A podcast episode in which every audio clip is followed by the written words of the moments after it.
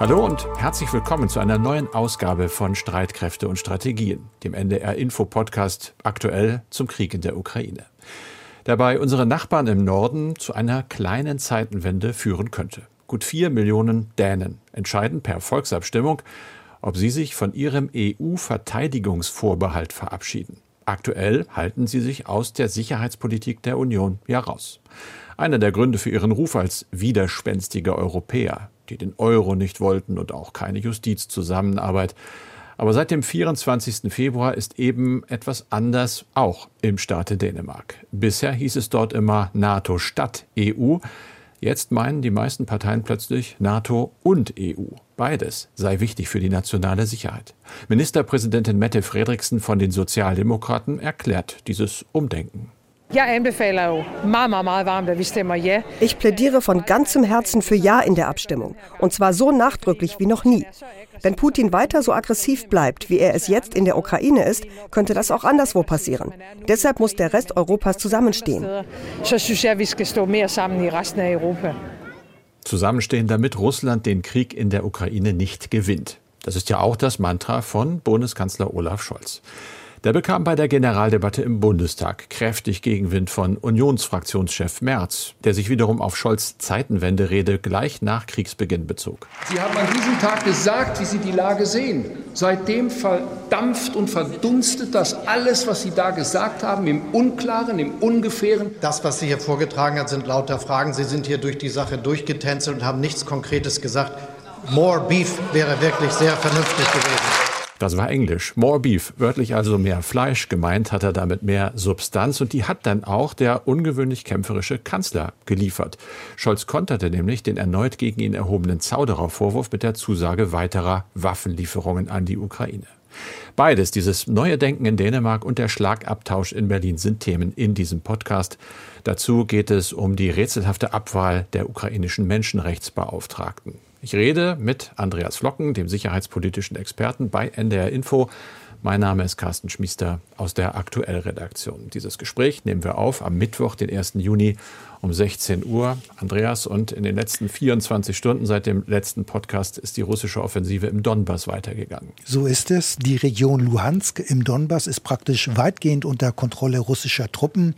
Schwerpunkt der russischen Angriffe ist seit einigen Tagen allerdings die Stadt Sevjerodonetsk. Die frühere 100.000 Einwohnerstadt ist mittlerweile fast komplett eingekesselt und es heißt, die russischen Truppen würden von drei Seiten in die Stadt vorrücken. Die ukrainische Seite hat inzwischen eingeräumt, dass der größte Teil von Sevjerodonetsk von russischen Verbänden kontrolliert wird. Also damit fällt wohl auch die letzte Bastion der ukrainischen Truppen in der Region Luhansk. Es ist nicht davon auszugehen, dass es einen so heftigen und langen Widerstand geben wird wie vor einigen Wochen in der Hafenstadt Mariupol. Stattdessen stellt sich bei Militärexperten eher die Frage, ob die ukrainische Militärführung die eigenen Truppen dort hätte besser frühzeitig zurückziehen sollen, um so eine Einkesselung zu umgehen. Denn möglicherweise wäre es besser gewesen, die Front rechtzeitig zu begradigen, wie die Militärs sagen. Aber es ist davon auszugehen, dass die ukrainische Führung ihre Gründe hat für das gegenwärtige Vorgehen. Nur wir kennen ja nicht die genaue Lagebeurteilung, das weiß nur die ukrainische Militärführung. Also nach dem Fall der Stadt hätten die russischen Streitkräfte ein wichtiges Ziel erreicht, nämlich die Kontrolle der Region Luhansk. Und dann werden sie wohl weiter nach Westen vorrücken, um auch die Region Donetsk unter ihre volle Kontrolle zu bringen. In anderen Regionen der Ukraine gibt es ebenfalls Kämpfe. Sie sind dort allerdings nicht so heftig wie im Donbass. Allerdings werden aus vielen Teilen des Landes immer wieder Raketen und Luftangriffe gemeldet. Raketenangriffe, Andreas, ist das Stichwort. Wir reden immer wieder in diesem Podcast über, ja, mal eine angekündigte Entscheidung der Amerikaner, mehrfach Raketenwerfer zu liefern, dann wieder Zweifel. Jetzt gibt es wieder einen neuen Sachstand. Ja, die USA haben jetzt angekündigt, Mehrfachraketenwerfer an die Ukraine zu liefern. Wir hatten darüber ja bereits in unserem Podcast am Dienstag gesprochen. Bei diesem Waffensystem handelt es sich um Raketenartillerie, die eine Reichweite von 70, 80 Kilometern hat. Mit einer besonderen Munition kann die Reichweite sogar auf rund 300 Kilometer gesteigert werden. Aber diese Munition soll nicht geliefert werden, denn Washington will sicherstellen, dass mit diesem Waffensystem nicht Ziele auch in Russland angegriffen werden. Es heißt, die ukrainische Regierung habe dies auch zugesichert. Sie sei auf diese Bedingung eingegangen. Angekündigt hatte der US-Präsident diese Lieferung in einem Gastbeitrag der New York Times. Dort schreibt Biden, mit den Mehrfachraketenwerfern solle die Ukraine in die Lage versetzt werden, wichtige Ziele auf dem Gefechtsfeld in der Ukraine präzise zu treffen. Weiter heißt es aber auch, man ermögliche der Ukraine nicht, jenseits ihrer Grenze zuzuschlagen. Man wolle keinen Krieg zwischen der NATO und Russland. Also dahinter steckt offenbar die Sorge, dieses Waffensystem könne von Russland als eine Eskalation des Krieges wahrgenommen werden.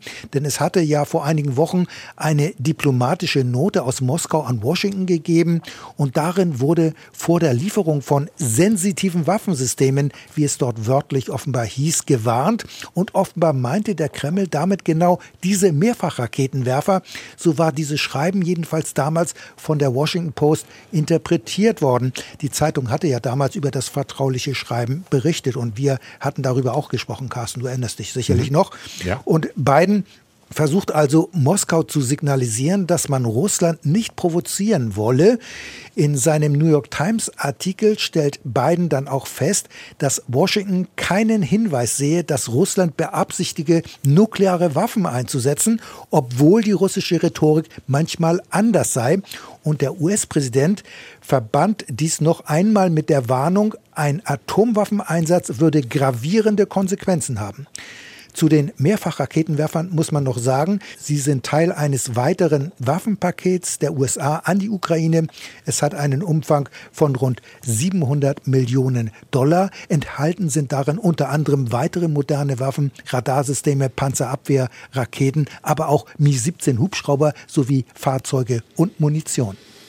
Und es gibt auch Neues über Waffenlieferungen aus Deutschland. Es ist jetzt ja zu hören, dass auch Deutschland ja, nicht diese, aber mehrfach Raketenwerfer an die Ukraine liefern wird. Ja, es sieht so aus. Deutschland will offenbar ebenfalls mehrfach Raketenwerfer liefern, und zwar wohl bis zum Ende des Monats. In der Generaldebatte hat Bundeskanzler Scholz das zwar nicht so ausdrücklich gesagt, möglicherweise ist das Ganze auch noch gar nicht offiziell, aber der Bundeskanzler ging ja in seiner Rede auf den beiden Artikel in der New York Times ein und wies ausdrücklich auf die Mehrfachraketenwerfer hin. Scholz sagte, man sei seit Tagen in Gesprächen mit Washington, man handle im Geleitzug mit den Verbündeten und das werde auch die deutsche Politik bestimmen. Und wenig später hieß es dann in einer DPA-Eilmeldung, Deutschland werde vier Mehrfachraketenwerfer an die Ukraine liefern. Die Bundeswehr verfügt in ihren vier Artilleriebataillonen neben der sogenannten Rohrartillerie, also das sind diese Panzerhaubitzen 2000, verfügt man dann auch über Raketenwerfer Mars. Die Abkürzung steht in der Bundeswehr für mittleres Artillerie-Raketensystem. Es hat eine Reichweite von circa 80 Kilometern. Und die Bundeswehr hat einmal mehr als 150 dieser Systeme beschafft. Das sind im Prinzip die gleichen Mehrfachraketenwerfer wie die angekündigten US-Systeme, nur auf einem Kettenfahrzeug. Und der größte Teil ist aber bereits vor einigen Jahren von der Bundeswehr ausgemustert worden. Der Bundeskanzler kündigte dann in seiner Rede im Bundestag die Lieferung eines Flugabwehrsystems an genau genommen das System Iris-T. Darüber hatten wir ja auch schon vor einiger Zeit mal in unserem Podcast gesprochen. Das ist eigentlich eine Luft-Luft-Rakete mit einer Reichweite von circa 20 Kilometern. Der Eurofighter ist damit ausgestattet und die Industrie hat dieses Waffensystem aber so umgerüstet, dass es auch vom Boden aus gestartet werden kann. Iris-T kann also vom Boden aus gestartet werden und hat eine Reichweite von circa 40 Kilometern. Außerdem muss man sagen, kündigte Scholz an, ein modernes Ortungsgerät zu liefern an die Ukraine. Damit soll Kiew die Fähigkeit bekommen, nach einem Artillerieangriff sofort festzustellen, wo die feindlichen Geschütze stehen, von denen die Granaten abgefeuert werden. Dann können nämlich die ukrainischen Streitkräfte sofort mit dem eigenen Artilleriefeuer zurückschlagen und die feindlichen Geschütze ausschalten. Es gibt dann noch das Stichwort Ringtausch. Andreas, auch das oft schon Thema gewesen bei uns, aber noch nicht im Zusammenhang mit Griechenland. Ja, das ist richtig. Es soll jetzt auch einen sogenannten Ringtausch mit Griechenland geben. Das kündigte der Bundeskanzler Scholz zum Abschluss des EU-Gipfels an. Er habe darüber mit dem griechischen Regierungschef gesprochen. Griechenland hat nämlich alte BMP-1 Schützenpanzer sowjetischer Bauart. Diese sollen dann an die Ukraine gehen und Berlin will dann deutsche Schützenpanzer an Athen liefern. Mit Polen soll es ja eben ebenfalls einen Ringtausch geben. Allerdings hat es hier ja zuletzt ziemliche Unklarheiten gegeben, denn Warschau hatte sich die modernste Version des Leopard 2 Panzers erhofft. Also bei diesem Tausch mit Warschau ist noch vieles unklar. Da ist offenbar schon vieles im Vorfeld schiefgegangen und der Eindruck ist, der Ringtausch ist jetzt Chefsache. Die Federführung liegt offenbar beim Kanzleramt. Und anfangs hatte hier ja noch das Verteidigungsministerium die Mütze auf. Aber der Ringtausch ist offenbar doch komplizierter als gedacht. Und das gilt ja auch für den vereinbarten Tausch mit Slowenien. Das Land will von Deutschland ebenfalls modernste Waffen haben und nicht die angebotenen alten Marder Schützenpanzer und den Transportpanzer Fuchs. Carsten, wir bleiben jetzt aber noch mal beim Bundestag. Es war ja mhm. die sogenannte Generaldebatte, die wir nun hatten. Es sieht ja so aus, als sei der Kanzler dann doch noch mal für seine Verhältnisse sogar ziemlich kraftvoll in die Offensive gegangen. Wie sind denn die Reaktionen auf diesen Schlagabtausch zwischen Regierung und Opposition? Also die großen Zeitungskommentare, die werden natürlich erst noch geschrieben, aber es gibt gerade in sozialen Medien schon Reaktionen und allgemein überrascht, dass äh, jetzt doch mehr Waffenlieferungen angekündigt worden sind, deutlich mehr Waffenlieferungen. Du hast das ja gerade sehr dezidiert erläutert. Und allgemein herrscht, glaube ich, schon der Eindruck, dass Olaf Scholz jetzt mal aufs Gas gegangen ist und dass er aus der Defensive auch ein bisschen rausgekommen ist. Natürlich hat Friedrich Merz, der Fraktionschef der Union, seinen Anteil daran. Er hat wieder gepiekst, er hat wieder den Zauderer da an die Wand gemalt. Aber diesmal hat Olaf Scholz eben ganz klar gekontert. Äh, das war aber auch nur ein Teil seines Auftritts. Er hat äh, auch auf die Sorgen und Nöte der Deutschen jenseits des Ukraine-Krieges sich bezogen. Da geht es natürlich vor allem um Preissteigerungen. Da hat er eine konzertierte Aktion angekündigt. Das ist ein Wort, da musste ich auch erst mal lange nachdenken. Das kommt von 1967, also richtig lange her. Da gab es einen Wirtschaftsminister Schiller, SPD, und eine große Krise, eine Wirtschaftskrise. Der hat den Vertreter von Regierung, Bundesbank, von Wirtschaft Wirtschaftsverbänden und Gewerkschaften an einen Tisch geholt. Und gemeinsam hat man dann versucht, äh, irgendwie ein bisschen den Druck da vom Kessel zu nehmen, ohne dass es gleich Lohnverhandlungen geben soll. Diesmal hat Scholz jedenfalls gesagt, aber er hat appelliert an die lange Tradition der Sozialpartner, in solchen Ausnahmesituationen dann doch auch gemeinsam weiterzukommen. Damit hat er mit Sicherheit auch gepunktet. Also er war ruhig, er war doch entschieden. Er hat äh, sich von Merz die übliche Schelte nicht unwidersprochen bieten lassen und dann hat er aber gleichzeitig das Ganze auch ausgeweitet und gesagt oder angedeutet, dass ihm eben sehr, sehr wohl klar ist, dass die Kriegsangst nur eine von vielen Ängsten ist, die viele Deutsche im Moment gerade haben. Also er sah gut aus. Der Schlagabtausch zwischen Scholz und Merz wurde allgemein ja durchaus auch ein bisschen als belebend, glaube ich, gesehen. Scholz selber sonst eher dafür bekannt, dass er auch gern mal Reden vom Blatt abliest und im Prinzip gut ist gegen Schlafstörungen. Heute ganz das Gegenteil. Er war angriffslustig, er war äh, angenehm aggressiv, sage ich mal, hat sich aber trotzdem auch bei der Union bedankt für die Mitarbeit äh, in anderen Feldern. Da ging es um das Sondervermögen zum Beispiel. In Reaktionen aus dem Bundestag selber, na klar, die Opposition, die anderen Oppositionsparteien nicht zufrieden. Die Linke hat zum Beispiel gesagt, der erste Haushaltsentwurf sei unsozial und ungerecht. Es solle eine staatliche Preisaufsicht für Lebensmittel und Energie geben. AfD, Alice Weide, die Fraktionschefin wiederum, hat gesagt, sie geben Geld mit vollen Händen aus und verteilen es in der Welt, aber zu Hause blieben nur Trostpflaster für eine Alibi-Politik.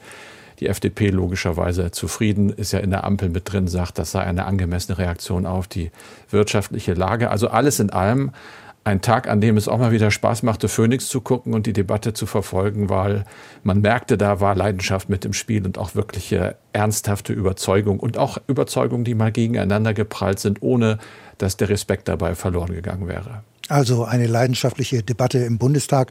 Jetzt wollen wir aber mal nach Dänemark schauen. Du warst ja, Carsten, lange Zeit als Korrespondent äh, für die nordischen Länder, auch für Dänemark zuständig und hast da immer wieder über die EU-Skepsis der Dänen berichtet.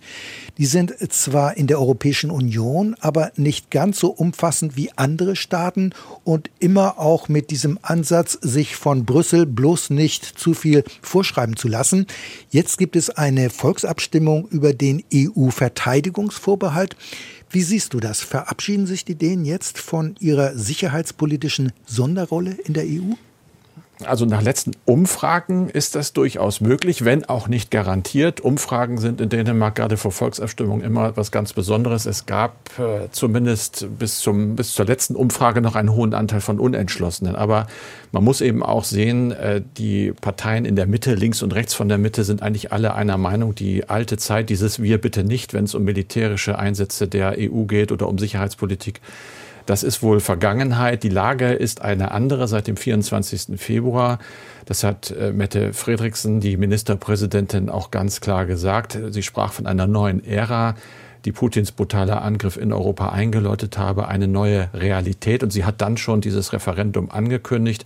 Mit anderen Maßnahmen übrigens auch ganz interessant. Also auch in Dänemark wird äh, der Verteidigungshaushalt erhöht. Allerdings, ich glaube nicht ganz so schnell wie bei uns, denn ich lese, dass dieses Ziel der NATO, zwei Prozent des Bruttoinlandsproduktes, in Dänemark erst in zehn Jahren erreicht werden soll. Ich habe den Eindruck, dass Olaf Scholz es da etwas eiliger hat.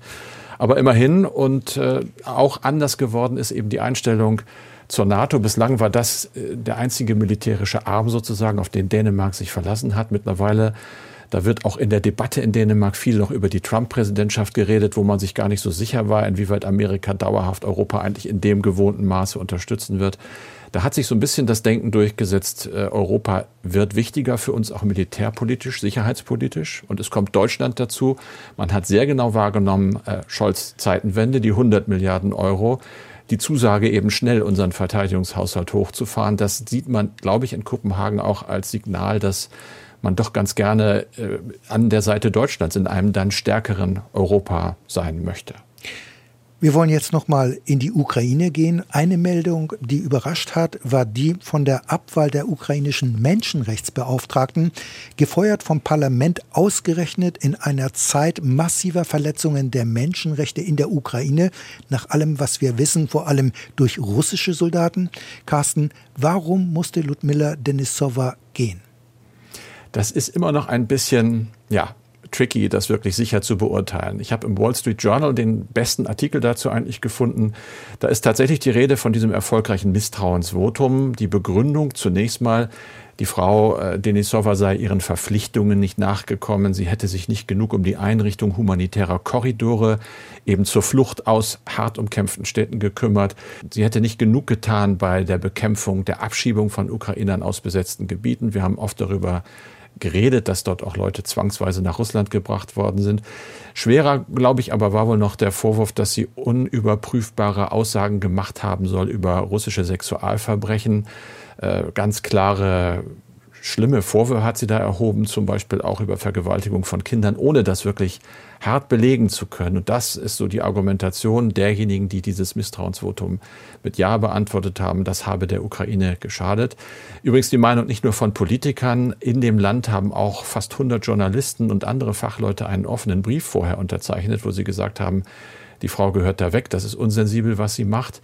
Trotzdem ein Vorgehen, das nicht alle gut finden. Und man muss auch feststellen, dass das Menschenrechtsbüro der Vereinten Nationen in der Ukraine in einem Tweet, also bei Twitter, sich gegen diese Entlassung ausgesprochen hat und gesagt hat, das verstoße gegen internationale Standards, zu denen auch die Unabhängigkeit dieser Institution, Menschenrechtsbeauftragte, gehört.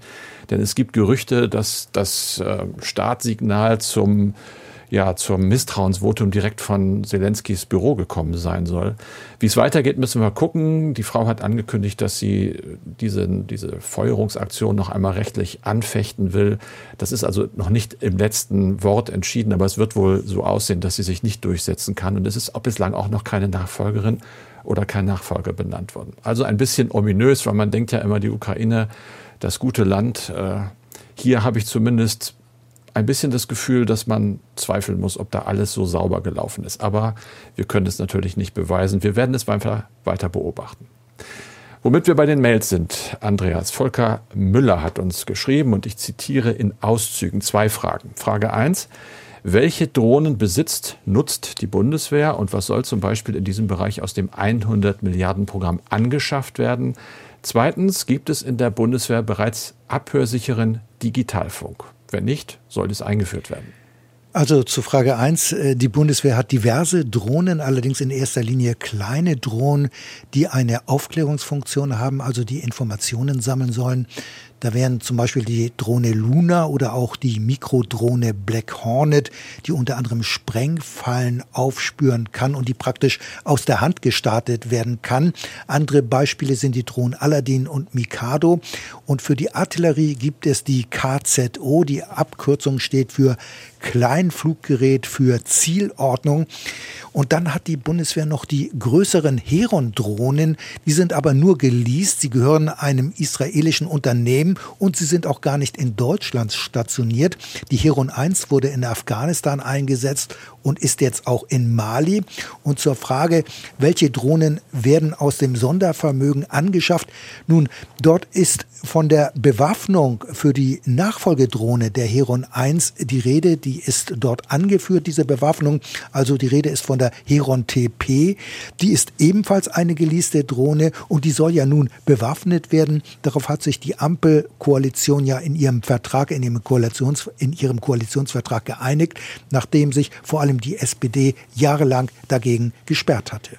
Und dann war da ja noch die zweite Frage, nämlich die nach dem abhörsicheren Digitalfunk bei der Bundeswehr. Wie sieht es da aus? Ja, das ist in der Tat ein Defizit der Bundeswehr und das Problem will man auch schnell angehen, denn die Bundeswehr hat keine oder ganz wenige abhörsicheren Funkgeräte und da gibt es in dem Posten Sondervermögen, oder das fange ich anders an, und da gibt es im Sondervermögen einen Posten und der heißt Digitalisierung landbasierter Operationen. Und dabei sind neue Funkgeräte, die beschafft werden sollen. Aber bis es soweit ist und die Kommunikationsmittel dann auch bei der Truppe ankommen, das kann natürlich dauern. Florian Lang aus Düsseldorf, ein Hörer von uns, hat uns auch geschrieben, mich würde interessieren, inwiefern Sie die Befehlshörigkeit der russischen Militärs einschätzen. Käme es zu einer unverzüglichen Anordnung von Herrn Putin zu einem Einsatz von atomaren Waffen? Und was würde passieren im Fall einer Verweigerung des Befehls? Kann sich, Herr Putin schreibt da, über, etwa, über etwaige Befehlsketten hinwegsetzen? Also zunächst einmal der Einsatz von Atomwaffen in diesem Krieg der ist höchst unwahrscheinlich. Das ist zumindest meine Einschätzung, auch wenn mhm. Russland natürlich eine Atommacht ist und auch wenn der Kreml immer wieder darauf hinweist, dass der Krieg eskalieren kann.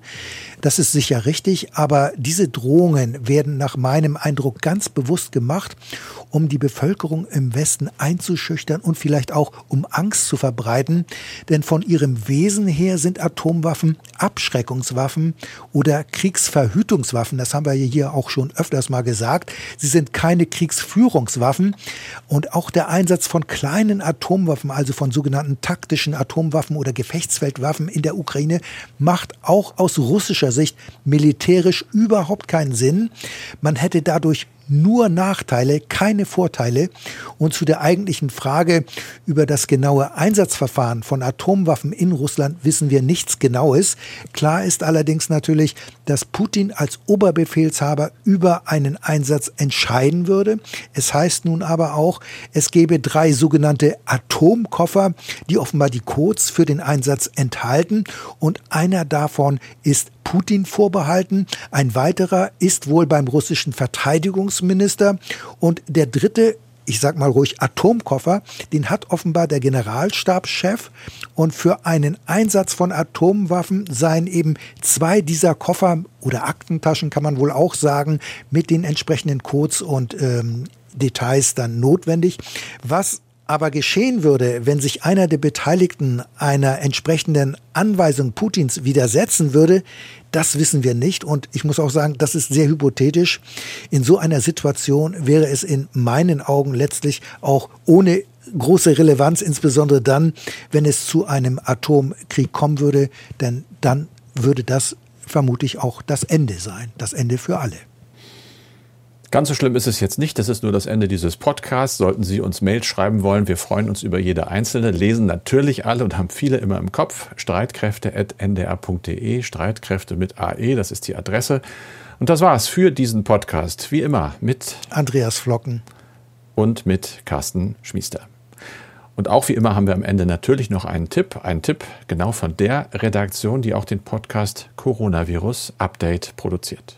Hallo, ich bin Corinna Hennig aus der NDR Info Wissenschaftsredaktion. In der neuesten Folge unseres Podcasts Synapsen geht es um Antibiotika und warum sie oft wirkungslos sind.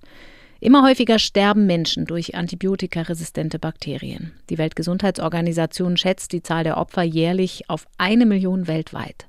Woran das liegt, welche Rolle Massentierhaltung spielt und warum Pilze sammeln im Wald Hoffnung bieten kann, das hört ihr in der neuen Folge. Synapsen, den Wissenschaftspodcast, gibt es unter anderem in der ARD Audiothek.